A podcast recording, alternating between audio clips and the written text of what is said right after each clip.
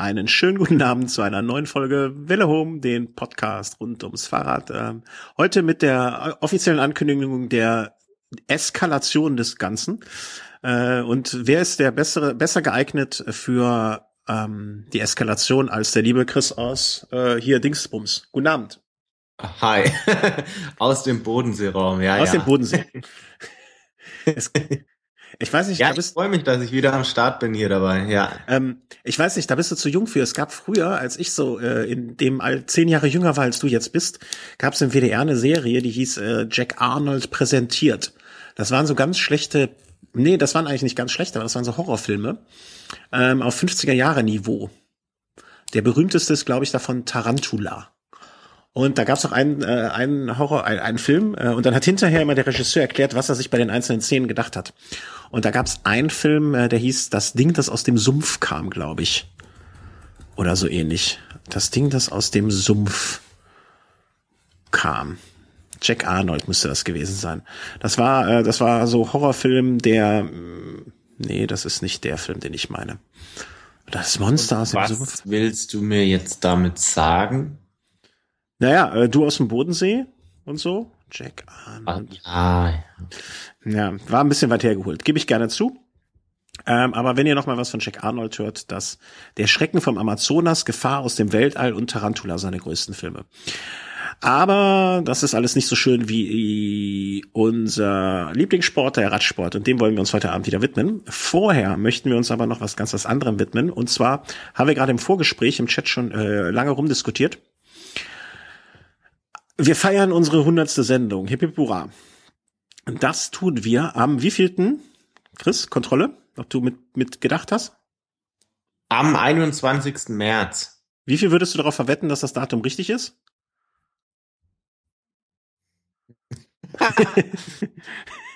Am 21. März äh, feiern wir unsere 100. Passt Sendung. schon, oder? Ja, ja, passt schon. Äh, am 21. März feiern wir unsere 100. Sendung. Am 41. März feiern wir unsere Sendung in Berlin. Am 21. März um, sagen wir mal ungefähr 20 Uhr feiern wir unsere Sendung in Berlin und am 21. März um 20 Uhr in Berlin in einer Lokalität namens Aufsturz feiern wir unsere Sendung äh, hundertste. Uns, ach ja, wir feiern halt. Ne? Also ähm, Chris Motto des Abends ist Eskalation. Eskalation pur, Party hard. Partyhead äh, wird auch angezogen. Äh, wir diskutieren noch, ob man so eine Facebook-Veranstaltungsparty-Einladung öffentlich macht oder ob man das äh, offene Einladung, Gäste und Freunde. Ich, ich werde mich jetzt mal von diesen vier Eskalationsstufen, die es gibt, für die vorletzte entscheiden. Und ähm, ja, jeder in und um Berlin herum, äh, der es äh, schaffen könnte, am 21. März dort zu sein, äh, würde uns sehr freuen, dort ein bisschen mit euch äh, zu sprechen, ein Getränk zu uns zu nehmen, äh, Austausch über Fahrräder und ähm, wir würden uns über jeden freuen, weil dafür machen wir das ja auch. Und ähm, ja, 21. März. Äh, es wird eine äh, Veranstaltungsgeschichte hier bei Facebook geben. Wir werden eine Einladung bei Google Plus raushauen. Ähm, tragt euch in eure Kalender ein und äh, freut uns sehr. Was uns einigermaßen wichtig wäre, und da möchte ich ähm, darum bitten, das wirklich zu machen. Wir möchten ein bisschen kalkulieren können, wie viele Personen kommen. Aus dem einfachen Grund, wir haben jetzt einen Tisch reserviert für eine bestimmte Anzahl an Personen, ähm, würden aber das natürlich gerne aufstocken wollen, wenn mehr Leute kommen. Wenn wir jetzt sagen, okay, es sind auf einmal zehn, ähm, dann wäre das noch im Rahmen. Aber wenn auf einmal heißt, äh, es kommen noch zehn mehr, es sind 20, dann möchten wir einfach dem, äh, dem Wirt Bescheid geben. Und das geht nur, wenn wir eine ungefähre Ahnung davon bekommen, wie viele Personen kommen. Also, Genau. Es wäre auch gut, je, je früher, desto besser. Natürlich, es wäre auch schön, wenn dann vor Ort jetzt nicht jeder an einer anderen Stelle sitzt, sondern wenn man dann wirklich so einen, so einen gewissen Bereich vielleicht für, für Velo Home dann wirklich hätte. ja, genau. Und dafür müssten wir einfach wissen, äh, wenn ihr, ob ihr kommt und wenn ihr kommt, mit wie vielen Personen. Das heißt, bitte ich werde über Google Plus die Möglichkeit geben, sich da ja, ich komme und ich werde bei Facebook das auch so einräumen, dass man sagt, ja, ich komme. Ähm, aber noch viel wichtiger wäre uns, dass ihr einfach unter dieser Folge kommentiert. Und zwar ähm, werden wir das so ein bisschen dann strichlistenartig führen, halt unter dieser Folge, unter der nächsten, unter der nächsten, vornächsten.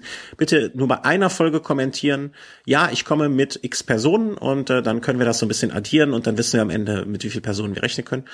Falls ihr vielleicht kommt, falls ihr sagt, hm, ich weiß noch nicht genau, dann schreibt einfach, komme vielleicht, dann können wir auch, wenn nur zehn Leute sagen vielleicht, dann kommen am Ende vielleicht fünf und dann können wir auch diese Zahl einfügen. Aber dass wir so einen ungefähren Eindruck haben. Das wäre super von euch. Und wenn keiner kommen mag, dann dann muss ich das Bier alleine mit dem Chris trinken und das wird gefährlich für alle Beteiligten. Das, Vor äh, allem, wenn wir wirklich alle über 100 Biersorten da wirklich durchprobieren wollen. Naja, wir können ja jeder 50 probieren und äh, jeder nippt einmal am Glas des anderen und dann haben wir schon mal, dann ist hier, und wenn wir zu dritt sind, braucht jeder nur 33 trinken.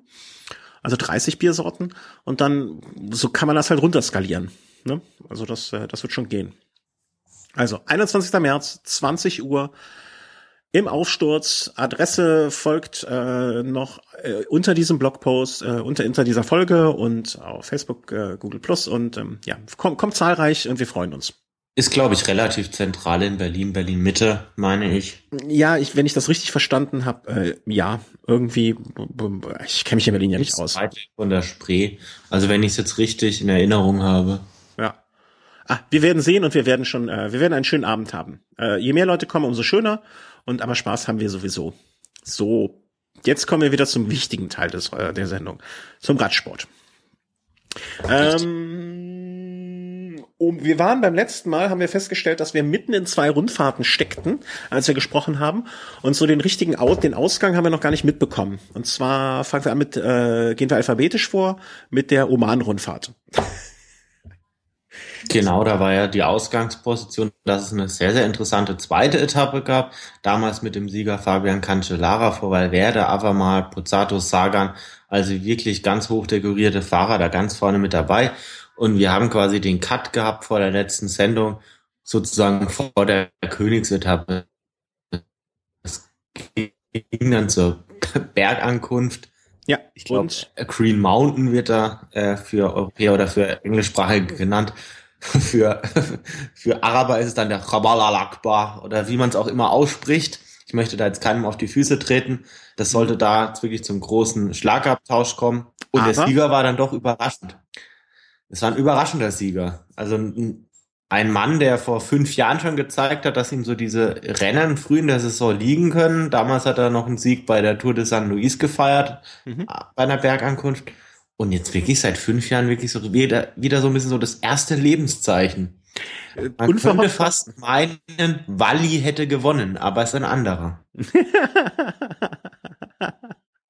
wie du wie du das so schön ankündigst und man muss auch sagen, dass äh, auf der auf der auf der Seite äh, von der Oman-Rundfahrt ist es äh, für so eine kleine Rundfahrt erstaunlich äh, schön aufbereitet. Äh, Raphael hat gewonnen. Raphael Walz. Ja. Also nicht Raphael. Ja, Raphael. Was? Raphael Falls. Ja, genau. Raphael, ich wollte, dass du es äh, zu Ende bringst.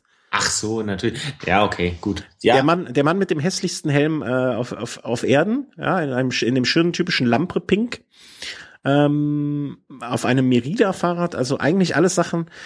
Also unter ästhetischen Gesichtspunkten äh, ist das nicht nicht ganz einfach, was er da abliefert, aber äh, er war der schnellste an dem Tag und zwar ja, also es war jetzt kein großer Abstand, aber fünf Sekunden auf Van Garderen muss man erstmal rausfahren. Und vor allen Dingen auch nochmal äh, knapp eine halbe Minute auf äh, diesen Herrn Alejandro Belmonte Valverde. Valverde Belmonte anders. Valverde Belmonte, ja. Wenn man jetzt mal sieht, wen er geschlagen hat. Er hat geschlagen den letztjährigen Fünften der Tour de France, den letztjährigen Vierten der Tour de France, den letztjährigen Träger des Bergtrikots bei der Tour de France und dann auch Gewinner der Bergwertung. Danach Thibaut Pinot auch noch äh, den Gesamtdritten der letztjährigen Tour de France. Danach kam schon Rui Costa, den, der Ex-Weltmeister. Also wirklich ganz, ganz große Namen hat er geschlagen. Und nicht, weil er, weil er da einen frühzeitigen Ausreißversuch äh, gestartet hat, sondern weil er wirklich an dem Tag der Stärkste war. Mhm. Und das ist dann schon überraschend für mich gewesen. Äh, es ist ja auch immer die Frage, oder man möchte es nicht, aber es schwenkt dann trotzdem so, wenn, wenn einer mal wieder wie, wie Karl aus der Kiste kommt und äh, wie Phoenix aus der Asche da steigt, ähm, das wirft natürlich immer wieder Fragen auf. Aber ich, ich gehe ja immer davon aus, erstmal vom Positiven und er hat sich einfach auf diesen Tag vorbereitet und hat an dem Tag das Beste aus sich rausgeholt.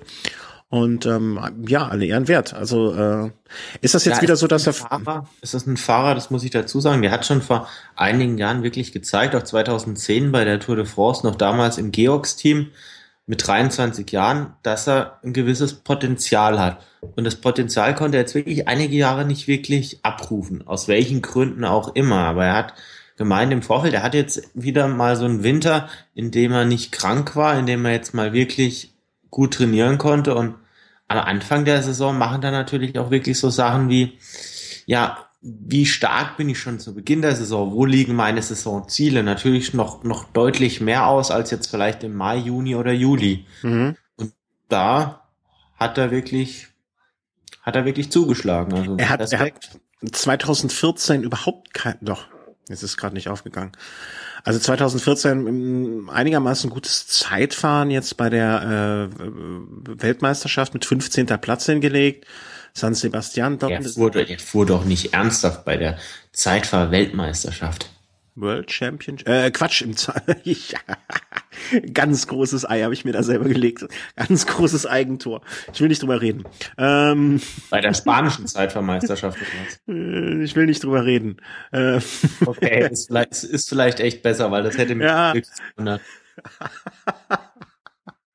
Er ist 15. im Time Trial, Team Time Trial geworden. Das hab ich oh, das ich habe das T, eine T übersehen. Verflucht nochmal. ähm, kurze Erklärung für die, für die Leute, die nicht so eng in der Materie sind. Äh, 15. Platz beim Mannschaftszeitfahren der Weltmeisterschaft. Ähm, bedeutet nicht dass er besonders gut gewesen ist, sondern dass seine Mannschaft die 15. geworden ist und 15. Mannschaft, also von Lampre Merida erwartet man ja jetzt auch nicht unbedingt eine vordere Platzierung beim Mannschaftszeitfahren ähm, der Weltmeisterschaft. Oder? Erwartest du da? Ja, definitiv nicht. Deswegen, äh, ich hatte ein C übersehen. Na gut. Also er hat 2014 echt so ziemlich viele Did Not Finish hingelegt. Ähm, mal hier ein 24. Platz bei einer Rundfahrt. Ähm, ein sehr durchwachsenes Jahr. Ja, also er hat ja auch gesagt, er hat schon mit äh, einem Rücktritt sogar schon so ein bisschen, er hat sich da das überlegt, ob er wirklich noch weiter Radsport betreiben will, aber hat sich jetzt dann dazu entschlossen, es doch durchzuziehen. Und mein Gott, er wird jetzt in diesem Jahr 28, also er hat da noch ein paar Jahre vor sich und vielleicht platzt da dann doch der Knoten, von dem man schon ausging, dass er schon vor fünf Jahren geplatzt ist. Hm. Mag sein bei den 59 Kilogramm, die er wiegt, äh, kriege ich natürlich schon wieder eine Depression. Ähm, nächster Tag kann man relativ kurz sagen, vom Winde verweht. Sandsturm. Äh, also absolut geil. Also ich habe mich ja wirklich auf diese Etappe gefreut, gerade als Valverde-Fan. Dachte ich mir, okay, hinten raus ein bisschen Klassiker-Charakter, mal paar Hügel drin, immer mal wieder so mit 200, 300 Höhenmeter, kann eine interessante Etappe werden. Aber das wurde dann wirklich absolut zäh. Am Anfang war es der Wind, dann war es die Hitze, die dann dazu geführt hat, dass es sehr, sehr viele Defekte gab. Dann wurde der Start erstmal verlegt. Dann hieß es, okay, die erste Runde neutralisiert, dann geht's wirklich los. Dann wurde die Rundenzahl verkürzt und am Ende hieß es, man fährt neutralisiert bis ins Ziel. Aber wenn man die Bilder gesehen hat, es gab ja wirklich einen absoluten Wüstensandsturm ohne, ohne Gnade, dann kann man das auch verstehen. Und ich habe äh, 45 Grad sind dann wirklich gerade in der Abfahrt. Naja, vor allen Dingen. Ich meine, da muss man kühlen Kopf fahren, das wird schwer. Äh, ja, ich dachte im ersten Moment, na gut, ist halt warm. Ähm, aber in dem Moment muss man halt auch dran denken, dass bei manchen Fahrern sich wohl die Reifen von der Felge gelöst haben. Also dass der Klebstoff nicht mehr äh, die übliche Zähigkeit hatte und ähm, das Reifen einfach runtergesprungen sind. Und da wird's dann natürlich richtig gefährlich. Also es ging jetzt nicht nur darum, dass gesundheitlich äh, im Sinne von Huhu, es ist warm, wir können nicht so fahren, wie wir möchten, äh, weil wir, weil wir äh, irgendwie ne, die Hitze nicht so mögen ähm, sondern vielmehr auch, es ging einfach ein technisch, der technische Aspekt dabei, dass es gefährlich wurde. Und ähm, da, da hörte dann der Spaß auf. Also da dachte ich auch, okay, stimmt eigentlich, ne? Also da Risiko eingehen für die, bei der Rundfahrt jetzt da ein Risiko eingehen, ist auch albern. Ähm, deswegen. Das, das Lustige war dann wirklich, dass, äh, oder was heißt lustig, manche Teams hatten dann einfach keine Schläuche mehr dabei oder ja. da war das Material dann aufgebraucht und ja, gut, wen vermutet man dann wirklich wieder im Zentrum von so einer Aktion, wenn es darum geht, ja, wir brechen das Ding ab, war dann wieder so ein Fabian Cancellara, zeigt dann wieder, dass er doch ein, doch nach wie vor ein ganz großes Standing im Peloton dann einfach hat. Mhm. Ja, der dann gesagt hat, Schluss aus. Also man sieht dann auf Bildern Valverde auch daneben, aber Valverde kann weder Englisch noch Schweizerdeutsch. Also der, der, der wurde dann wahrscheinlich nur fürs, fürs Foto machen mal kurz dazugeholt. Ja, der ist aus Versehen da reingerannt, der hat das Foto gebombt. Ähm, der konnte ja gar nichts für. Äh, am letzten Tag dann ähm, Matthias Brentle ähm, ja. mit ja, äh, Sprintankunft äh, war es, glaube ich. Und ähm, Gesamtsieger war dann am Ende äh, durch diesen einen, ja. durch den Sieg an dem einen Tag ähm, äh, und Rundfahrtssieger äh, Raphael Walz. Ja, völlig was zurecht. man noch mal, was man noch mal sagen kann, relativ schön. Brendler hat es ja mit mit einem Ausreißversuch geschafft. Schöne Sache, dass er, nachdem er äh, zwischenzeitlich mal den Stundenweltrekord hatte, jetzt auch auf der Straße da noch mal so ein Ausrufezeichen gesetzt hat. Mhm und gezeigt hat, dass, dass er beides kann und ja, also für einen Österreicher doch, da freut man sich dann doch noch ein bisschen. Ja, also er hat halt seine gute, seine Form vom Stundenweltrekord. Ich meine, dafür hat er sich ja relativ früh im Jahr schon so gut in Form gebracht, äh, konnte er dann mit rüber retten. Äh, parallel zur Oman-Rundfahrt äh, hatten wir dann auch noch die Katalonien-Rundfahrt. Hatten wir nicht. Äh, hatten wir nicht Andalusien-Rundfahrt. Die Andalusien-Rundfahrt. Das, genau. das andere, das andere da unten. Genau. Ähm, das letzte Mal hatten wir ja wirklich damit abgeschlossen, okay, gut, wie, wie lief denn jetzt wirklich der Vergleich Condor gegen Froome mhm. im Einzelzeitfahren? Das war ja der ganz große Spannungsbogen, das, das große Duell, wie sind sie aktuell drauf? Und man muss sagen, das hat sich dann auch so fortgesetzt. Es gab, es gab dann die, die, die erste Bergankunft und ein Contador ist da wirklich unten rein losgestiefelt, ein Basso, dem du ja letztes Jahr oder in einigen Gesprächen seine Qualität abgesprochen hast, der hat das ganze Gefällt auseinandergefahren. Am ja, Ende konnte nur noch, konnte, da habe ich mit den Ohren nur noch sein Teamkollege folgen, Alberto Contador. Und das sind dann wirklich Helferdienste, äh, die Gold wert sind. Also ein Basso, auch wenn er nur den ersten Kilometer vielleicht so schnell fahren konnte, er hat er hat alle entscheidenden Kontrahenten distanzieren können, konnte er dann ein bisschen langsam machen, aber war Gold wert. Ein Contador ist unten rein schon richtig reingeprügelt, hatte zwischenzeitlich sogar mal einen riesen Vorsprung von 40 Sekunden. Ein Froome wieder mit der alten Taktik. Erstmal so ein bisschen slow in den Anstieg reingehen und dann Tempo finden. Ist auch hinten raus wieder ein bisschen näher gekommen, aber der, der Sieg von Contador war schon beeindruckend. Und auch wenn man sich mal generell die Abstände für so einen Anstieg, der jetzt vielleicht sieben Kilometer lang war, ist, wenn man sich die mal veranschaulicht, also da war der dritte war schon eineinhalb Minuten weg, der vierte schon zwei Minuten. Also das sind Abstände, die kennt man vielleicht bei Natur de France von einer, von einer Bergankunft mit 15 Kilometern nach zwei Bergen vorher, aber das war wirklich schon eindrucksvoll, wie ein Contador und ein Froome da im Vergleich zum Rest des Feldes da schon wirklich in ihrer eigenen Liga wieder spielen. Äh, vollkommen recht gebe ich dir bei dem Punkt äh, Ivan Basso. Da habe ich mich. Aber hast du es in der Manier erwartet? Sei mal ehrlich. Hast du, hast du gedacht, dass, das, dass er das so hin, dass er so, ich sag mal, von, von Wert, um es jetzt ganz despektierlich zu sagen, sein kann? In der Form, wie ich es da jetzt auf dieser einen Etappe gesehen habe, mhm. wahrscheinlich nicht, aber na, natürlich gehe ich jetzt mal davon aus, okay, wenn ein Fahrer vielleicht nicht mehr in der Lage ist, äh, 15 Kilometer mit den Weltbesten mitzu, mitzuhalten, kann er es mhm. vielleicht doch noch vielleicht für fünf Kilometer und wenn er seine ganze Klasse bei einem Kilometer reinlegt, dann tut es sehr, sehr vielen weh. Mhm. Das hat er da gezeigt. Und gerade so ein Chris Froome ist ja dann doch einer, der dann eher so ein bisschen abwartet und den kann man dann mit so einer Maßnahme dann doch so ein bisschen in die Bredouille bringen.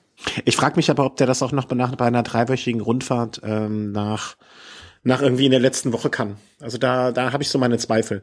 Äh, ich, ich, ich, ich mag ja Basso, ne? Also nicht falsch verstehen. Ich, ich würde mich freuen, wenn er, wenn er wirklich noch mal richtig äh, angreifen könnte und, äh, und seine Helferdienste, wenn auch dem von mir nicht ganz so verehrten ähm, Contador zur Verfügung stellt. Äh, völlig klar. Aber hm, ich weiß, ich bin da noch skeptisch. Also ja, vielleicht, vielleicht ist es ja auch eine Befragung. Ich denke, so als Helfer ist der absolute Druck einfach auch weg da kann er dann noch wirklich mal sagen, bei so einer Flachetappe, hey, da komme ich mal mit fünf Minuten Abstand ins Ziel halt einfach rein oder bei einer Bergetappe die letzten 20 Minuten, die chill ich einfach, sobald ich meine Arbeit getan habe. Also es, ich, ich weiß jetzt nicht, wie es jetzt psychisch bei ihm ausschaut, aber das kann natürlich schon sein, dass er jetzt in der Rolle vielleicht auch noch mal ein Stück weit aufgeht. Mhm. Klar, das war jetzt auch keine Weltklasse-Besetzung bei der Rundfahrt. Mhm. Und bei einer anderen Rundfahrt, nennen wir jetzt mal den Giro, bei dem er wahrscheinlich am Start stehen wird, werden da wahrscheinlich nicht am Anfang gleich alle wegbröseln. Aber ich denke doch, dass er da durchaus seine Rolle im Team da finden wird. Mhm. Zu dem Zeitpunkt dachte man, na ja, ob das mit Froome noch mal was wird dann und ähm, dann dann wendete sich das Blatt aber auch ein wenig. Ja, nicht nur ein wenig, also absolut. also ich bin nach der Etappe, bin ich davon ausgegangen, okay, Froome guckt wirklich Richtung Juli, Contador schaut ja schon Richtung Giro, hat er ja angekündigt. Und da war mir eigentlich klar, okay, gut, das Ding ist eigentlich gelaufen. Ich konnte mir nicht vorstellen, dass ein Froome da wirklich am nächsten Tag so zurückschlägt. Ich, ich war schon, wenn ich kurz, äh, wenn ich, ich, ich war schon bedröppelt und dachte mir schon, naja, scheiße. Also ich, ich, ich war schon, ich hatte schon keine Lust mehr dann. Ich, ich befürchtete das Allerschlimmste. Aber mit Engländern ist immer zu rechnen. Ja, also nächsten Tag super beeindruckend. Da war dann sein Comeback und er hat da Contador um 30 Sekunden distanziert. Das war eigentlich vom gesamten Team Sky eigentlich ein relativ starker Auftritt. Nieve ist Dritter geworden. Was ich zusätzlich da noch erwähnen will, Sylvester Smith, den man damals als Edelhelfer von Basso bei Liquigas damals oft gesehen hat, wirklich wieder mit, mit, einer sehr, sehr starken Leistung. Er wurde Vierter für ein polnisches Team, für das auch Stefan Schumacher fährt. Also so eine Leistung habe ich von ihm in den letzten zwei Jahren bei Movistar nicht einmal gesehen. Nee, ja. Der, der, war, der tauchte auch für mich irgendwie so wieder äh, so, so ein bisschen auf, äh, ohne dass man ihn vorher auf dem Schirm hatte. Ähm, aber was glaubst du, was war so der Auslöser davon, das Contador an dem Tag? Ich meine, er hat hinter in Interviews gesagt, nee, also ähm, er ist trotzdem zufrieden und äh, er ist eigentlich, äh, ne, er mit dem ähm, er ist jetzt da, wo er sein möchte und alles cool und alles gut und so. Aber so am Tag nach einem so einem relativ ja Triumph äh, so ein eingeschenkt bekommen, das muss doch auch zumindestens an die Moral gehen. Mir würde es zumindest an die Moral gehen. Ja, aber vielleicht sieht man da doch durchaus auch wieder, dass, dass so eine Taktik von einem Chris Froome dann, dann halt auch wirklich längerfristig dann halt äh, Erfolge hat. Also äh, so ein Contador, der hat an dem einen Tag alles gewonnen, mhm. aber hat dann auch wirklich alles für diesen Tag riskiert. Und Froome hat dennoch gesagt an dem einen Tag, okay, ich fahre jetzt mein Tempo und vielleicht hat er am nächsten Tag davon einfach profitiert. Mhm. Ist, ist Froome der intelligentere Fahrer oder ist er vielleicht der Fahrer, der von außen mehr gesteuert wird und das intelligentere Team im Hintergrund hat? Also, ähm, Contador ist eher der Instinktfahrer, also absolut. Also das ist auch was, was ich sehr an ihm schätze. Ähm, Froome ist ein ferngesteuertes Auto. Also Froome ja, aber wer, wer gewinnt, hat recht. Ach, ne? das, also äh, ist es, Froome ist ein Computerspiel. Wenn ich da auf Power drücke, fährt er schneller. Ja. Also Froome ist sehr berechenbar. Ja, aber er ist ja nicht berechenbar genug, da, dann, dann ist er aber der bessere Fahrer. Ähm, zumindestens war er das jetzt. Und ähm, wenn Contador mit seiner Instinktfahrerei ihm ein paar Sekunden abnimmt, aber Froome am nächsten Tag ähm, so zurückschlagen kann, dass Contador im Hintertreffen ist, ist, ist Froome mit seiner Fahrweise vielleicht nicht der spektakulärere und äh, aber doch der erfolgreichere. Erfolgreichere. Ja, kann, kann man so sehen. Ja. Ich, ich denke aber dennoch, dass ein Contador mehr Spaß am, an seinem Beruf hat. Ah, vielleicht, vielleicht nee, ja, wer weiß, vielleicht, ich meine, das ist ja jeder auf seine Art und Weise, ne? Also Froome ist, vielleicht, vielleicht macht dir das auch Spaß, ne? Das kann ja auch sein. Es gibt ja auch Buchhalter, denen Zahlen addieren Spaß macht und so, ne? Also ich, ich würde da das eine jetzt mal einfach nicht über das andere stellen. Aber, ähm, ja, wenn ich, wenn ich es mal mit dem Autofahren vergleiche, ähm, klar, man spart jetzt auf der Autobahn am meisten Sprit, wenn man 100 kmh fährt. Ja. Würde mir aber keinen Spaß machen. Doch, fände ich super. Wenn alle um mich herum auch 100 kmh fahren würden, hätte ich da total Spaß dran. Kannst du dich Mir nehmen. Mir macht dann eher Spaß, wenn ich auch mal jemanden überhole oder auch mal äh, für einen gewissen Zeitraum mal ein bisschen schneller fahre. Das ist für mich abwechslungsreich. Das ist eine gewisse Abwechslung, die mir einfach auch Spaß macht. Mhm. So ein Zoom fährt dann einfach seine 100 kmh und sagt am, am Ende, ja gut, ich bin jetzt 30 Kilometer weitergekommen, ich habe gewonnen. Aber ja, ich habe da eben keinen Spaß dran. Mhm. Ja, ja, das ist eine völlig legitime Sicht. Also ich. Also das ist jetzt quasi so ein Vergleich. Ich weiß jetzt nicht, inwieweit der passend ist, aber ähm, ich Ja, vielleicht sogar noch das, äh, äh, vielleicht sollte man dann eher das Zugfahren mit dem, äh, mit dem Autofahren vergleichen. Weil im Zug bist du ja dieses Fremdbestimmte, was wir ja bei Froome jetzt auch schon mehrfach äh, angesprochen haben. Also er macht ja gar nicht, er, er reagiert ja nur, er agiert nicht.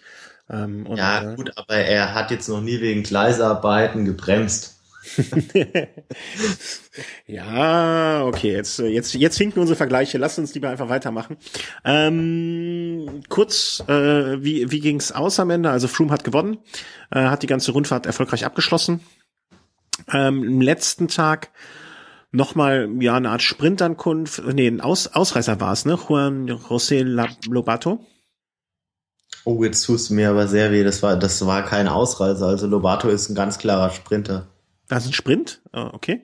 Ja, ich habe die letzte Etappe. War wahrscheinlich. Uphill, war wahrscheinlich Uphill, kann, kann Ach, durchaus stimmt. sein, aber Lobato, der schon ein sehr, sehr gutes Frühjahr wirklich hatte, also äh, der jetzt auch dem, sein Knoten ist jetzt so langsam auch geplatzt, der war auch schon bei der Bergankunft, oder was heißt Bergankunft, bei diesem ganz starken Finish von John Degenkolb mhm. war er damals Dritter, also Okay. Ist also, auf jeden Fall zu rechnen. Und er hat jetzt quasi sich, äh, sich revanchiert und hat Degenkolb auf den zweiten Platz äh, verwiesen. Ähm, aber da auch wieder Froome äh, mit vorne dabei, Contador mit vorne dabei. Ähm, und am Ende hat Contador um zwei Sekunden das Nachsehen gehabt und äh, gegen Froome verloren. Also Sieger Froome bei der Rundfahrt. Und zur Vervollständigung des Ganzen noch fehlt uns die ähm, Algarve-Rundfahrt. Genau, die ja auch also stattgefunden Martin hat. wollte es ja gewinnen. Ja. Hat nicht geklappt. Man misst, es, es tut mir immer schon fast ein bisschen leid, oder? Also ähm, du empfindest da weniger Mitleid, aber äh, wenn er sich immer so aus dem Fenster lehnt und dann ähm, so damit scheitert. Also ich habe eher Mitleid für Adriano Malori, der das Zeitfahren gegenüber Toni Martin mit weniger als einer Sekunde verloren hat. Also ich denk mal, Toni Martin hatte dann in, innerhalb der Rundfahrt doch genügend Glück, nenne ich es jetzt mal. Mhm. Ähm, Gern Thomas war bei der Rundfahrt einfach sehr, sehr, sehr, sehr stark. Der war wirklich sehr präsent. Weißt du, man hatte immer das, man hatte das, was man ähm, früher von einem ja, Armstrong, Armstrong, er hatte immer, man, er hatte es immer irgendwie Kontrolle, er war immer da, wenn man, wenn, wenn man sagte, oh, jetzt könnte es kippelig werden. Genau, und Toni Martin hat's ja auch versucht, ähm, mit äh, Attacken weit weg vom Ziel bei der einzigen Bergankunft. Er, er wollte da äh, mit seinem Team zusammen Garen Thomas so ein bisschen unter Druck setzen.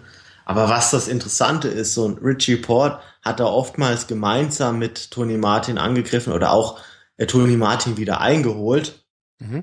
und hat dann am Ende aber auch die Etappe dann sogar noch gewonnen bei dieser kleinen Bergankunft. Das unterstreicht einfach, dass, ja, selbst wenn Tony Martin da weggekommen wäre, dann hätte so ein Richie Port die Rundfahrt wahrscheinlich gewonnen und mhm. mhm. da war einfach, da war einfach nichts zu machen. Also Richie Port war, also hat er, war einfach ein zu guter Helfer und ein Garen Thomas als Kapitän in einer zu guten Verfassung. Mhm. Äh, es spielt auch so ein bisschen wieder bei der ersten Etappe, äh, ersten Etappe Ben Swift schon Zweiter, äh, zweite Etappe ähm, Gerard ähm, Thomas quasi äh, erster Platz, ähm, Team Sky Thomas dritter Platz beim Einzelzeitfahren. Ähm, Port auf der vierten Etappe erster. Also immer ist irgendwie einer von Sky mit da vorne mit dabei. Und äh, Froome bei der parallel stattfindenden Rundfahrt, also Sky äh, liegt zumindestens da schon auch echt, oder an diesem Zeitpunkt konnte man schon absehen, dass Sky ein wirklich ähm, sehr, sehr gutes Frühjahr hinlegen wird oder auf dem besten Weg ist. Ähm, ich finde noch besonders erwähnenswert, äh, André Greipel mit seinem ersten, war es der erste Saisonsieg? Ich glaube fast ja, oder? Es kann sein. Also ähm, holt sich den Sieg auf der fünften Etappe und ähm, ja, ich bin gespannt. Also ich habe so das Gefühl, er kommt noch nicht so richtig in den Tritt, aber pff, jetzt ist ja auch noch nicht so wichtig. Also jetzt ist ja noch alles ein bisschen Larifari, die wichtigen Sachen kommen ja noch. Ähm, insofern soll er ruhig langsam in Tritt kommen. Hauptsache, er macht uns im Sommer dann Freude. Also, das war noch die Algarve-Rundfahrt, die wir abgeschlossen haben. Und dann ging es für mich zumindestens äh, fing es dann an, dass die Frühjahrsklassiker jetzt langsam anfangen. Also um, ich mein, mein, mein Belgisch ist, äh, mein Belgisch ist äh, nicht ganz so gut. Ich hoffe, der zuhörende Belgier, ähm, nee, Soll ich dir? Nicht mehr zu. Ja, ich würde sagen, Omlop on Newsblatt. Omlop Head Newsblatt. Omlop Head Newsblatt. Und ähm, ich glaube, das ist so eine, das war so eine Geschichte, der da die werde ich mir schon, äh, die bleibt mir noch ein bisschen länger im Hinterkopf, weil das eine Ausreißergruppe aus vier Fahrern besteht, kommt oft vor. Aber dass eine Fahrer, äh, dass eine Ausreißergruppe aus drei Fahrern von einer Mannschaft und einem Einzelkämpfer besteht und dieser Einzelkämpfer dann sich gegen diese drei durchsetzt, das, also ich kann mich spontan nicht erinnern, wenn das das letzte Mal stattgefunden hat. Ja, ich sag mal, ich sag mal so, also dass jetzt das Team Quickstep einen Sprintzug für einen Dritten aufbaut, das kommt ja häufiger vor. Normalerweise ist das ja dann Mark Cavendish, aber ich glaube, die haben da einfach nicht hingeguckt. Ach, du meinst, also, das war ein Irrtum? Da hat einer von hinten nur Englisch gequatscht? Ja, go forward, straight go. forward. I'm coming, I'm coming. und, und, ja, und das war dann der Ian Stannard und ja, der hat das Ding abgeschlossen. Also ich sag mal so, angefahren haben, haben die Quicksteps ihm das gut. Ähm, ich glaube, Tom Bohnen äh, bekommt, bekommt der Bart vielleicht auch nicht. Weißt du, dass er so ein bisschen, äh, dass er, dass der, der hat den ja die anderen auch verwirrt. Die haben den nicht wiedererkannt. Und ähm, ich habe ja auch äh, diese Woche dir schon zugeschickt. Mir wurde ja nachgesagt, dass äh, dass ich neuerdings äh, bei fürs Team Sky irgendwie unterwegs bin. Ähm, ein, ein gewisser Fahrer vom Team, äh, Team Sky soll eine Ähnlichkeit mit mir haben, neuerdings. Ähm, aber der Boden muss da mit dem Bart technisch noch ein bisschen nachlegen. Also der ist da noch nicht so weit vorne wie wir. Also ganz kuriose Situation. Ähm, man hatte so das Gefühl, dass immer mal einer wieder attackierte vom Team äh, Quickstep. Aber die fuhren sich ja teilweise selber hinterher. Ja, ja. Also als Niki Terpstra attackierte, hat sich einfach Stein Vandenberg da dahinter gesetzt. Und das ist halt so ein Ding, wo ich mir denke, okay, gut, warum lässt du das nicht in Standard machen? Ja. Äh, absolut unverständlich. Also das war auch so ein Moment, wo ich mir gedacht habe, haben die Jungs in der Technik, äh, in der Taktikschule nicht einmal aufgepasst und ähm, da waren denn jetzt auch keine irgendwie drei Neulinge da am Start. Herbstrat, äh, Bohnen, ähm, das sind ja keine Unbekannten. Bohnen machte auf mich irgendwann den Eindruck, als dass er keine Kraft mehr hatte. Er hat einmal attackiert und ist danach relativ schnell nach hinten durchgereicht worden und konnte den Attacken seiner Kollegen nicht mehr folgen. Ähm, und ähm, ja, der spätere Sieger alles richtig gemacht. Also, äh, also ich glaube, der wird hinterher im Skybus äh, gesessen haben und sein Glück gar nicht gefasst haben, weil damit konnte er nun, also wenn, wenn man ihn zehn Kilometer, ich war zehn Kilometer vor Ende war ja die Attacke, glaube ich schon. Ähm, hätte man ihm zehn Kilometer vor Ende gesagt, pass mal auf, du bist hier mit drei Quickstack-Leuten äh, und irgendwie unterwegs äh, und wirst das Ding gewinnen, das hätte, hätte er wahrscheinlich selber nicht sehr viel Geld drauf gesetzt. Absolut nicht. Also auch ganz klarer Fehler von den Quickies. Also die hätten halt einfach ja wirklich ganz konsequent auf die äh, ja auf den Sprint setzen sollen. Mhm. Also es wäre ja auch kein Problem gewesen. Sie hatten eigentlich so fünf Kilometer vom Ziel schon eine halbe Minute Vorsprung. Also das hätten sie mit Stein Vandenberg kontrollieren können, hätten Stannard angegriffen, hätten Terpstra Boden ans Hinterrad springen können und ja, im reinen Sprint hätte ich dann Bohn doch noch mehr zugetraut als im ihren Stannard. Mhm. Äh, wir möchten mal erwähnen, weil er auch ähm, in, in dem Zusammenhang sehr einigermaßen oft in irgendwelchen Artikeln darüber und so äh, angesprochen wurde. Ganz kleiner Exkurs. Äh, Patrick Lefebvre. Wer ist eigentlich Patrick Lefebvre?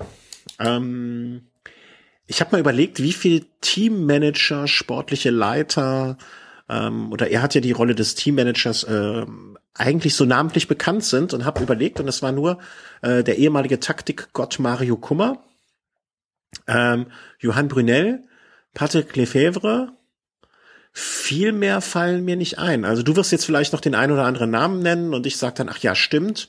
Äh, Johann Wouters. Einfach so ähm, äh, an Teammanagern oder? Ja, genau, so, so, so, so Teamchefs, Teammanager. Äh, Johann Wouters fällt mir noch ein.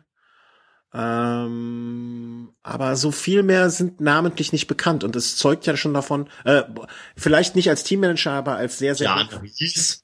Oh ja, stimmt, Bjane Ries. Äh, stimmt. Dann gibt's noch Eusebio und Sur.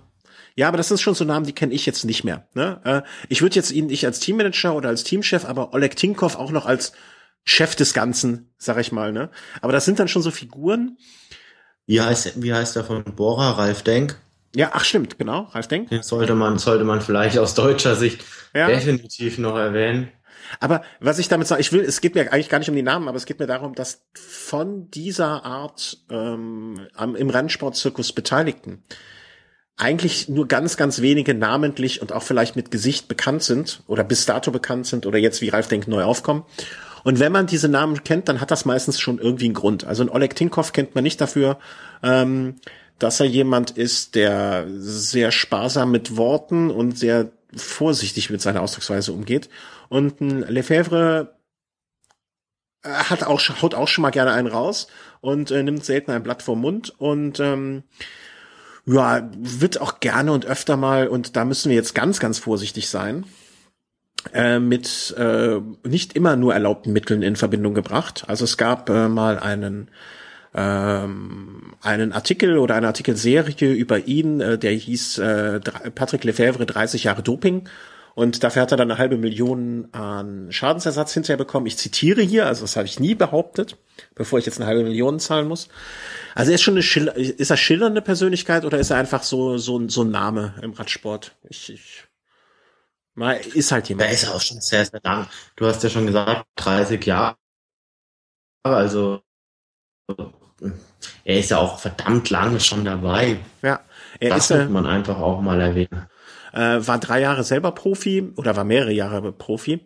Und ähm, er war Leiter, sportlicher Leiter von äh, Mapai, zum Beispiel auch früher Quickstep, also alles ähm, ja bekannte Namen. Und ähm, nun ja, also wenn ich mir vorstelle, was nach diesem äh, Rennen im Bus los gewesen sein muss von den Quicksteps, äh, so stelle ich mir ungefähr vor, wie Chris äh, auf seiner Abiturfeier abends um 11 Uhr als man ihm gesagt hat, dass kein Bier mehr da ist. Äh, einfach, einfach komplett in die Decke gesprungen. Komplett eskaliert und äh, ähm, äh, wie ein Derwisch durch den Bus gerast. So stelle ich mir das vor. Und äh, ich glaube, da bist du meiner Meinung.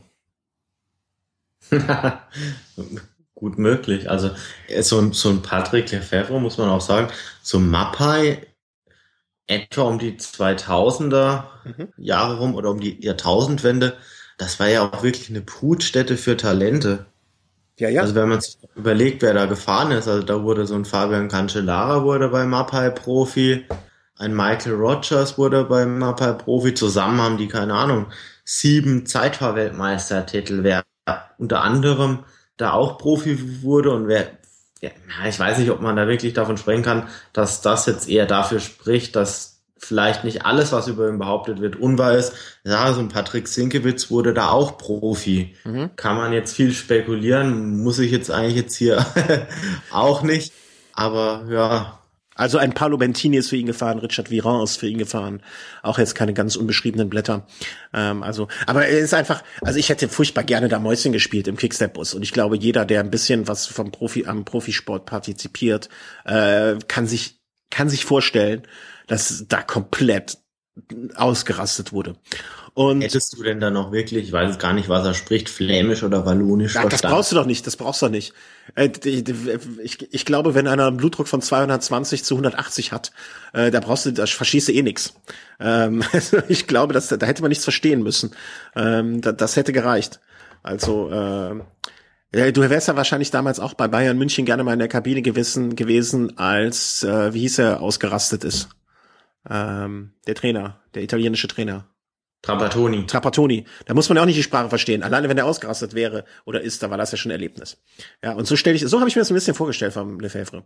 Aber ähm, darauf Bezug nehmend äh, stand ich am Sonntag dann kurz mit einem unserer Hörer, Grüße an dich, Stefan, äh, auch im Dialog. Und äh, er frug mich dann, was glaubst du denn, wer heute äh, das nächste Rennen gewinnt? Nämlich Helf mir bitte bei der Aussprache. Kurne, Brüst, Kurne. Kur, äh, so wie man spricht, äh, schreibt. Und ja, da, also das ist jetzt meine Interpretation der Aussprache, aber ja, das reicht mir. Vielleicht auch Kürne, Brüssel Kürne, aber und jedenfalls, ähm, ob du es glaubst oder nicht, ich kann es noch mit Bildern äh, beweisen, habe ich dann gesagt, ich habe heute Morgen in meinem Kaffeesatz äh, Cavendish gesehen.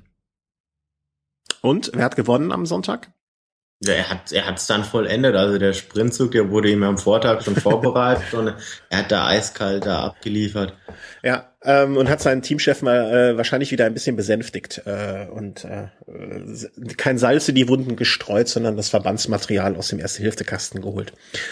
Ja, ähm, immerhin auch Alexander Christoph und Elia Viviani, die jetzt auch nicht unbedingt beide das schlechteste Frühjahr haben, geschlagen.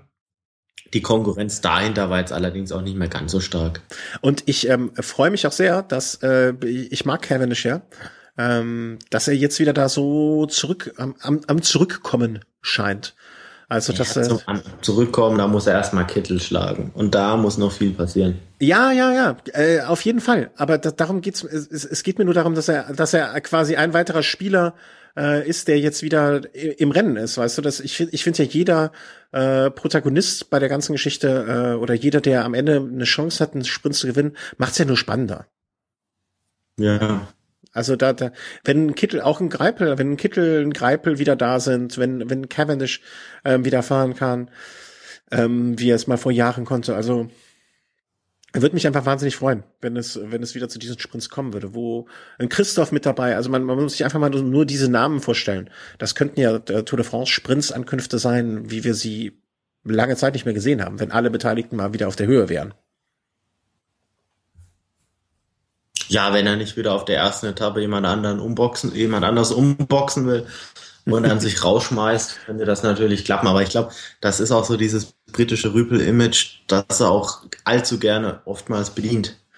Ja, aber da kann ich noch mal jedem, der das sagt, äh, möchte ich auch gerne, bitte gerne die äh, Dokumentation Chasing Legends noch mal ans Herz legen? Ja, was, was man da jetzt sagt und wie man dann im Endeffekt handelt, sind halt zwei paar Dinge. Und ich, ich beurteile jetzt das, was ich wirklich während des Radrennens sehe. Und da, da ist die eine oder andere unsaubere Geste und Aktion wirklich in den letzten Jahren häufiger vor, äh, am Ort an, ja, vorgekommen, sage ich mal. Und das ist das, was, was es für mich zu beurteilen gibt, wie jetzt mich ein, ein, Teamchef oder auch ein Medienberater da jetzt brieft, was ich da jetzt sagen soll, wenn der Doku gedreht wird. Er steht auf einem anderen Blatt. Ach, du bist so böse. Du bist ein böser das Mensch. Ist, nein, nein, nein, aber muss Du bist ja so ein böser sagen. Mensch. Ich, ich, meine, ist ja im Fußball das Gleiche. Mittlerweile hat man nur noch Wischiwaschi-Interviews, äh, ähm, weil halt alle gebrieft sind. Und ich meine, so, ich habe die, die Dokumentation Jazz in Legends jetzt gar nicht gesehen. Allerdings ja, würde ich jetzt auch nicht jedes Wort, was da jetzt so harmonisch, romantisch, hübsch und schön rüberkommt. Dann du bist so ein unromantischer Mensch. Bah. ja, da, du bist so unromantisch. Da, das, mag, das mag sein, aber vielleicht bin ich auch einfach nicht so leichtgläubig.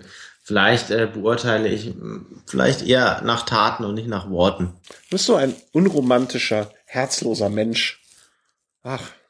Da müssen wir in Berlin drüber sprechen. Jetzt könnte, jetzt könnte der, der Beißer Luis Suarez sagen, ja, okay, ich wollte nur äh, Nettigkeiten äh, mit Chiellini austauschen. Im Endeffekt hat er ihn aber doch gebissen. Und wenn er sagt, okay, gut, äh, macht er nie wieder und zwei Wochen später beißt er wieder zu, dann, ja, dann habe ich dennoch meinen Eindruck, dass ich den, den Spieler jetzt nicht unbedingt sympathisch finde. Und das gleiche gilt für mich jetzt bei Cavendish.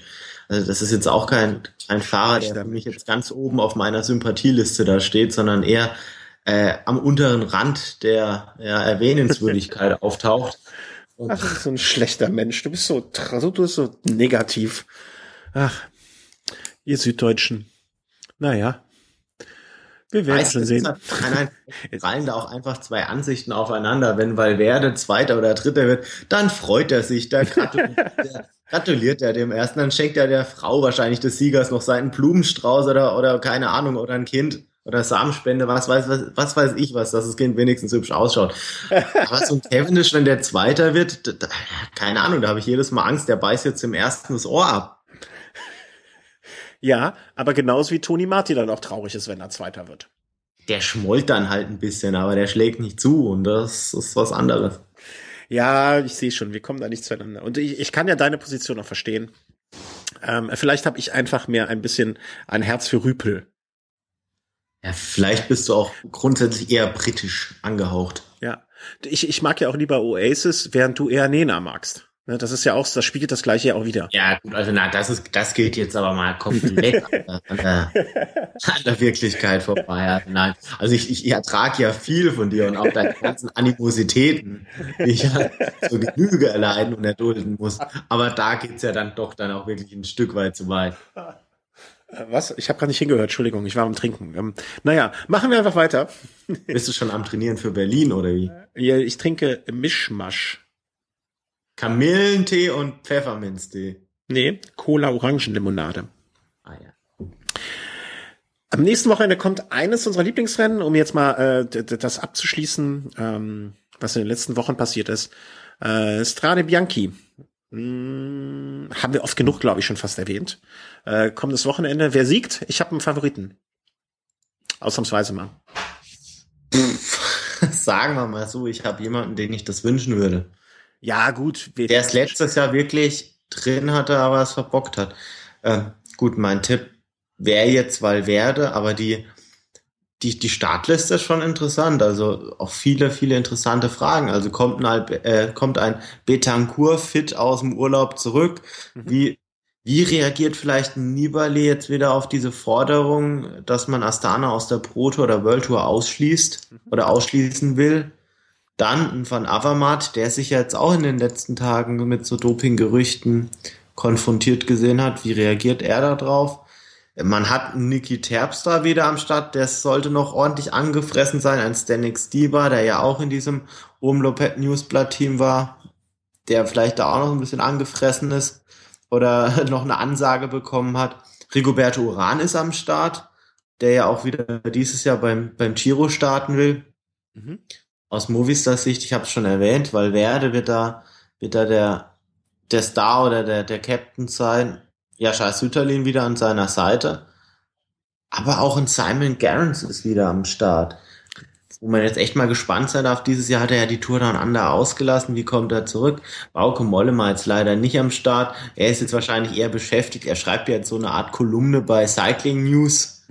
Meine ich gut. Also man kann hey, sich vorstellen. also bis, bis er da so seine einzelnen Buchstaben auf der Tafel da zusammengesetzt hat, da kann man das eine oder andere Rennen durchaus schon mal verpassen in der Zwischenzeit. Sagan ist wieder am Start, letztes Jahr zumindest Zweiter auch gewesen. Das ist mein Favorit. Ich weiß nicht warum, aber bei mir, mein Kaffeesatz hatte letzte Woche, letztes Wochenende recht. Ähm, und äh, fürs kommende Wochenende sagt er mir Sagan voraus. Kann durchaus sein. Also, also er hat gezeigt letztes Jahr, dass dass er die Qualität dafür hat. Ein Cancellara ist auch am Start, also vielleicht sehen wir da auch schon so einen kleinen Vorgeschmack Richtung, ja, Richtung Frühjahrsklassiker. Wie sind so die, ja, wie sind so die, ja, die Stärkeverhältnisse? Also Cancellara hat ja schon eine Etappe gewonnen. Sagan meine ich dieses Jahr noch nicht. Mhm. Er hat noch nichts zu Der Vorjahressieger ist dieses Jahr nicht am Start, also von daher wird es einen neuen Sieger dieses Jahr geben. Kwiatkowski gönnt sich eine Pause. Es wird auf jeden Fall ein ganz, ganz interessantes Rennen. Also wie du schon sagtest, also absolut eines. Und da spreche ich für uns beide unserer Lieblingsrennen. Mhm. Äh, zum Glück ist äh, Kölner RTF äh, Saisoneröffnung am Samstag und nicht am Sonntag. Äh, dementsprechend kann ich es dann auch am Sonntag gucken. Äh, Moment mal, 7. März? Heute ist der vierte. Das ist der Samstag. Am Samstag ist das. Fuck, dann habe ich es mal wieder verhandelt. Naja, muss ich mir aufnehmen und guck's dann hinterher. Aber ist ja kein Problem. Dafür kannst du am nächsten Tag dann den Prolog von Paris-Nizza schauen. Ja, ich kann mir auch Strade Bianchi aufnehmen und das dann äh, am Sonntag einfach vor dem Prolog von Paris-Nizza gucken und äh, die ganze Woche über mich bei allen Social Media Kanälen frei wegbewegen und äh, also am Samstag und kriegst dann nicht mit und guckst dann am Sonntag, wie als wenn es äh, live wäre. Paris Nizza, wer, wer, wer, wer, wer gewinnt das? Gesamt, äh, Gesamtsieg? Boah, das, das ist eine ganz schwierige Frage. Also ja, die einfachen Fragen kann ich ja selber beantworten. Wenn ich jetzt einen Namen nennen müsste, würde ich sagen Richie Port. Wobei der natürlich mit einem Garen Thomas einen ganz, ganz starken Teamkollegen auch noch am Start hat. Ich meine, wenn man wenn man es rein über die Zeit war, es ist dieses Jahr recht zeitverlastig, allerdings ist auch ein längerer Anstieg dabei. Mhm. Also ein Skyfahrer meiner Meinung nach wird man auf dem Podium haben. Äh, das war auch meine Ansage. Ähm, ich sehe gerade übrigens die Wetten äh, wetten wir für Strade Bianchi. Ähm, Valverde mit Zweiter auf zwei, zweitbeste Quote. Also zweitschlechteste Quote dann natürlich. Er, er wurde ja letztes Jahr Dritter und er hätte das Ding gewinnen können. Er hat halt einfach gebummelt. Ja, aber das ist ja, also wenn er, wenn man, wenn man sagt, wer hätte gewinnen können, dann weiß man ja, er hat einfach gebummelt. Ähm, Paris-Nizza, ich tippe einfach aus Sympathie und weil ich möchte, dass er, äh, dass es bei ihm so weitergeht. Äh, und deswegen krieg, tippe ich bei jedem Rennen, ähm, bei dem er dieses Jahr am Start steht, äh, auf ihn, auf Bradley Wiggins. Ich möchte, dass er so viel, so viel wie möglich noch reinholt äh, in den, in den, in den letzten Tagen seiner Profikarriere auf dem, äh, auf der Straße. Und ich kann mir auch vorstellen, ich weiß nicht warum, aber ich kann mir vorstellen, dass selbst wenn es andere Skyfahrer gäbe, ähm, die die Teamleitung ihm versucht sozusagen, ne, wo wir schon mehrfach drüber sprachen, Paris Nitz, äh, Paris Roubaix, ähm, das, da was zu inszenieren sozusagen. Äh, deswegen glaube ich, dass sie auch Interesse daran haben, ihn aufzubauen und deswegen ähm, glaube ich an Sir Bradley Wiggins. Ja. Und jetzt verspreche ich dir was, äh, Bradley Wiggins wird nicht in die Top Ten fahren. Oh, äh, wetten wir um ein Bier in Berlin? Wir können auch gerne um fünf Bier in Berlin. Nee, eins. Äh, dann können wir mal doppelt oder nicht sagen. Nicht in die Top Weil, Wenn ein Bradley Wiggins Paris-Nizza gewinnen sollte oder da nah dran ist am Sieg, hat er keine Chance, Paris-Roubaix zu gewinnen. Ah, ich, ich bin einfach Sympathietipper. Weißt du? Äh, da bin ich schon für. So. Okay, ich bin gespannt. Also wie gesagt, die Wette, die. Die Wette gilt, ja, ja, ja. Ähm, so, was kommt noch? Paris-Nizza haben wir in der kommenden, fängt am Sonntag an. Und es fängt auch noch an, sag's mir nicht, äh, Adriatico. Adriatico. Genau. Wo also, auch nochmal viele große aufeinandertreffen. Ja, also absolut echt, also wirklich ein sehr, sehr schöner Kurs wieder ich, ich bin ja so ein bisschen also so ein Fan von dem Rennen. Also er hat auf jeden Fall in den letzten Jahren aus meiner Perspektive die schönere Entwicklung genommen als Paris-Nizza. Sind mhm. doch immer einige Sprint-Etappen, aber dann auch wirklich eine Etappe, auf der es richtig zur Sache geht oder oftmals auch, auch zwei Etappen. Gerade letztes Jahr, da hat Contador wirklich eine richtig geniale Etappe gewonnen, als er sich früh abgesetzt hat von, von einem Quintana, von einem Bardet war das damals, von einem Perrault. Also Fahrer, die auch im späteren Verlauf der Saison noch richtig, richtig stark waren. Auf einer Etappe, auf der dann ein Geschke leider Zweiter wurde. Aber das ist schon Tirreno ein sehr, sehr schönes Rennen. Also es hat sich gemausert und ähm, ich finde, das ist auch so eine, so ein, Weißt du, es gibt ja so Rundfahrten, die werden von heute auf morgen auf einmal ähm, irgendwie gehypt und dann verschwinden sie wieder. Und die haben das wirklich äh, sehr, sehr langsam aufgebaut und ähm, völlig zu Recht jetzt den Status, dass, äh, dass viele, viele, viele große Fahrer, die am Ende, die zur Mitte der Saison hin bei den wichtigen, bei der Tour de France oder auch zum Giro in der Vorbereitung, ähm, jetzt auf dieses Pferd setzen und äh, dort. Allem, äh, was man noch sagen muss, das Rennen dadurch auch, dass es sich ein bisschen mit Paris-Nizza überschneidet, stand auch lange im Schatten von Paris-Nizza. Ja. Aber wenn man sich jetzt mal wirklich anguckt, wer da fährt, da fährt ein Contador, da fährt ein Basso, da fährt ein Kreuziger, da fährt ein Peter Sagan, ein Pezzo Vivo, äh, Pozzo Vivo, ein Betancourt fährt, ein Nibali fährt damit, da fährt ein, ähm, äh, weiter muss ich mal ein bisschen nach unten gucken. Ein Cavendish ist am Start, Rigoberto Uran ist am Start, Thibaut Pinot ist da wirklich am also Start. Also es könnte, es könnte eine Tour de France äh, Feld sein. Ja, Nairo Quintana ist am Start, das unterstreicht das auch mal wieder. Dan Martin ist am Start. Also Rodriguez ist am Start. Da, fragt man sich, äh, Chris Froome ist am Start. Cancellara. Äh, ja, ja, ich muss ihn vielleicht noch erwähnen. Ja, auch Bauke Mollema ist am Start. ähm, also da, da fehlen halt einfach nicht viele. Also da ist das Teilnehmerfeld und das hat sich in den letzten Jahren ein bisschen gezeigt. Bei Paris-Nizza doch in, in der Breite deutlich schwächer und auch in der Spitze deutlich schwächer. Ja, ja, wie gesagt, also das könnte ein Tour de France-Feld sein, was da startet. Also äh, man müsste mal gucken, wie viel Prozent der Sieger der letzten, ich sag mal, zehn Jahre ähm, aus der aus Tirreno Adriatico hervorgegangen sind und wie viele ähm, späteren Sieger von der ähm, Paris von Paris Nizza. Ja, also ja das ist mehr bei Paris, das ist mehr bei Paris Nizza. Weil so ein Contador fuhr früher ähm, eigentlich fast nur Paris-Nizza. Ein Wiggins fuhr im Jahr seines Toursiegs definitiv Paris-Nizza. Also da sehe ich Paris-Nizza dann doch noch ein Stück weit im, im Vorteil. Ja, aber das kann man ja, also 2014, ähm, Naja, man muss ja nicht nur die Sieger, äh, wir müssen es andersrum machen. Naja. letztes Jahr Paris-Nizza. Ja, ja, das meine ich. Äh, ja, ich habe jetzt nur die Sieger gesehen. Das ist vielleicht mal die Aufgabe für einen Hörer, der in, der kommen, in den kommenden zwei Wochen wirklich viel zu viel Zeit hat, äh, da mal eine Statistik anzulegen. Wo kamen die Sieger tendenziell her? Tirreno Adriatico oder Paris-Nizza? Wenn ihr uns eine Freude machen wollt, schaut doch mal nach. Hm? Und dann äh, könnt ihr den Chris bestätigen oder ihm widerlegen. Also ich, ja, wäre ich, also ja, eher, eher Paris-Nizza. Ähm, ja, ich gehe da jetzt äh, ne, Ergebnis offen ran. Also, ähm, aber es, es, das wäre mal eine interessante Frage, um zu sehen, wie sich so grundsätzlich, wie sich das Fahrerinteresse oder die Schwerpunkt oder ähm, um es anders auszudrücken, wo die die Spitze sich trifft, weißt du? Trifft sich die Spitze dieses Jahr offensichtlich äh, nicht bei Paris-Nizza. Wo hat sich die Spitze vor zwei Jahren getroffen, vor fünf Jahren, vor zehn Jahren?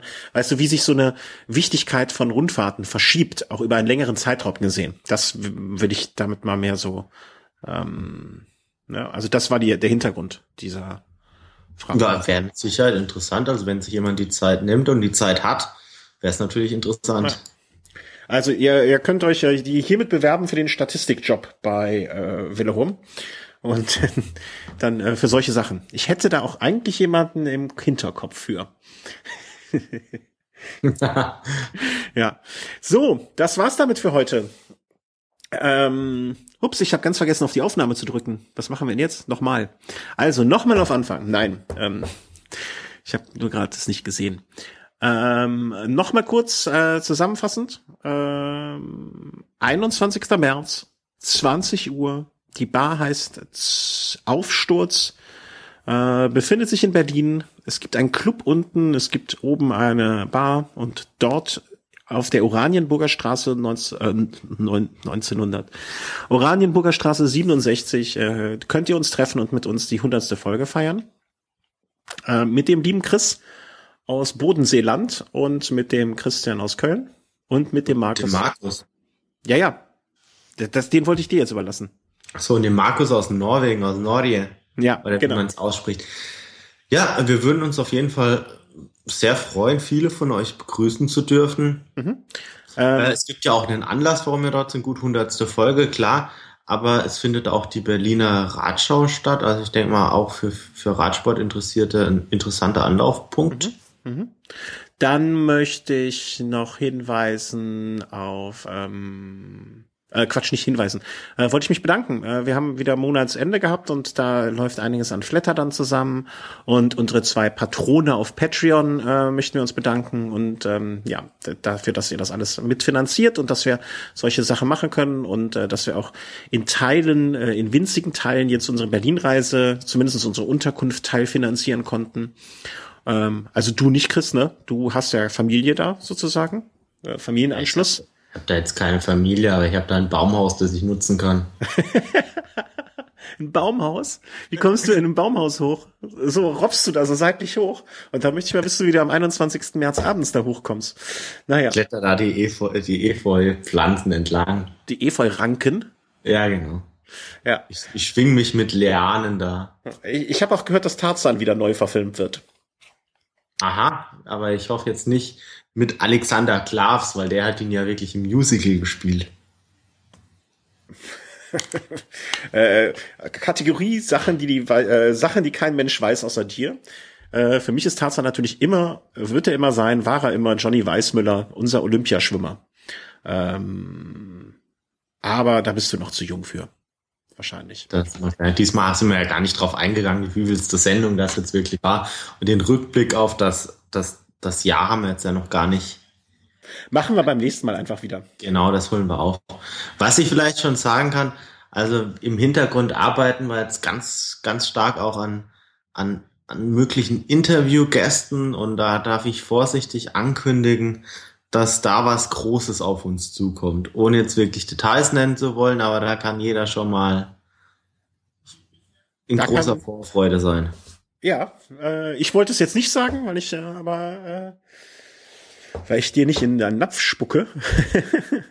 aber ähm, das stimmt. Da kann ich das, was der Chris gesagt hat, nur ähm, unterstreichen. Und kann auch, äh, möchte da auch ergänzen, dass äh, das einzig und alleine äh, ihm und seiner Arbeit und seiner ähm, also nicht Arbeit, dass äh, sein Broterwerb, wo er täglich hingeht und äh, Zeit vertrödelt, sondern ähm, seinem, äh, seinem, seiner Initiative und ne, alles, was dazu gehört, bla bla bla, zu verdanken ist. So, da hat er sich ganz alleine hintergeklemmt. Jetzt ist aber auch gut und habt euch wohl, habt ein schönes Wochenende, fahrt schön viel Fahrrad, weil das Wochenende soll jetzt gut werden. Der Chris sucht auch mal, guckt auch mal, wo er sein Fahrrad untergestellt hat und dann geht's los. Erstmal einen Staubsauger muss ich mir erstmal besorgen, dass ich das Fahrrad überhaupt mal wieder finde.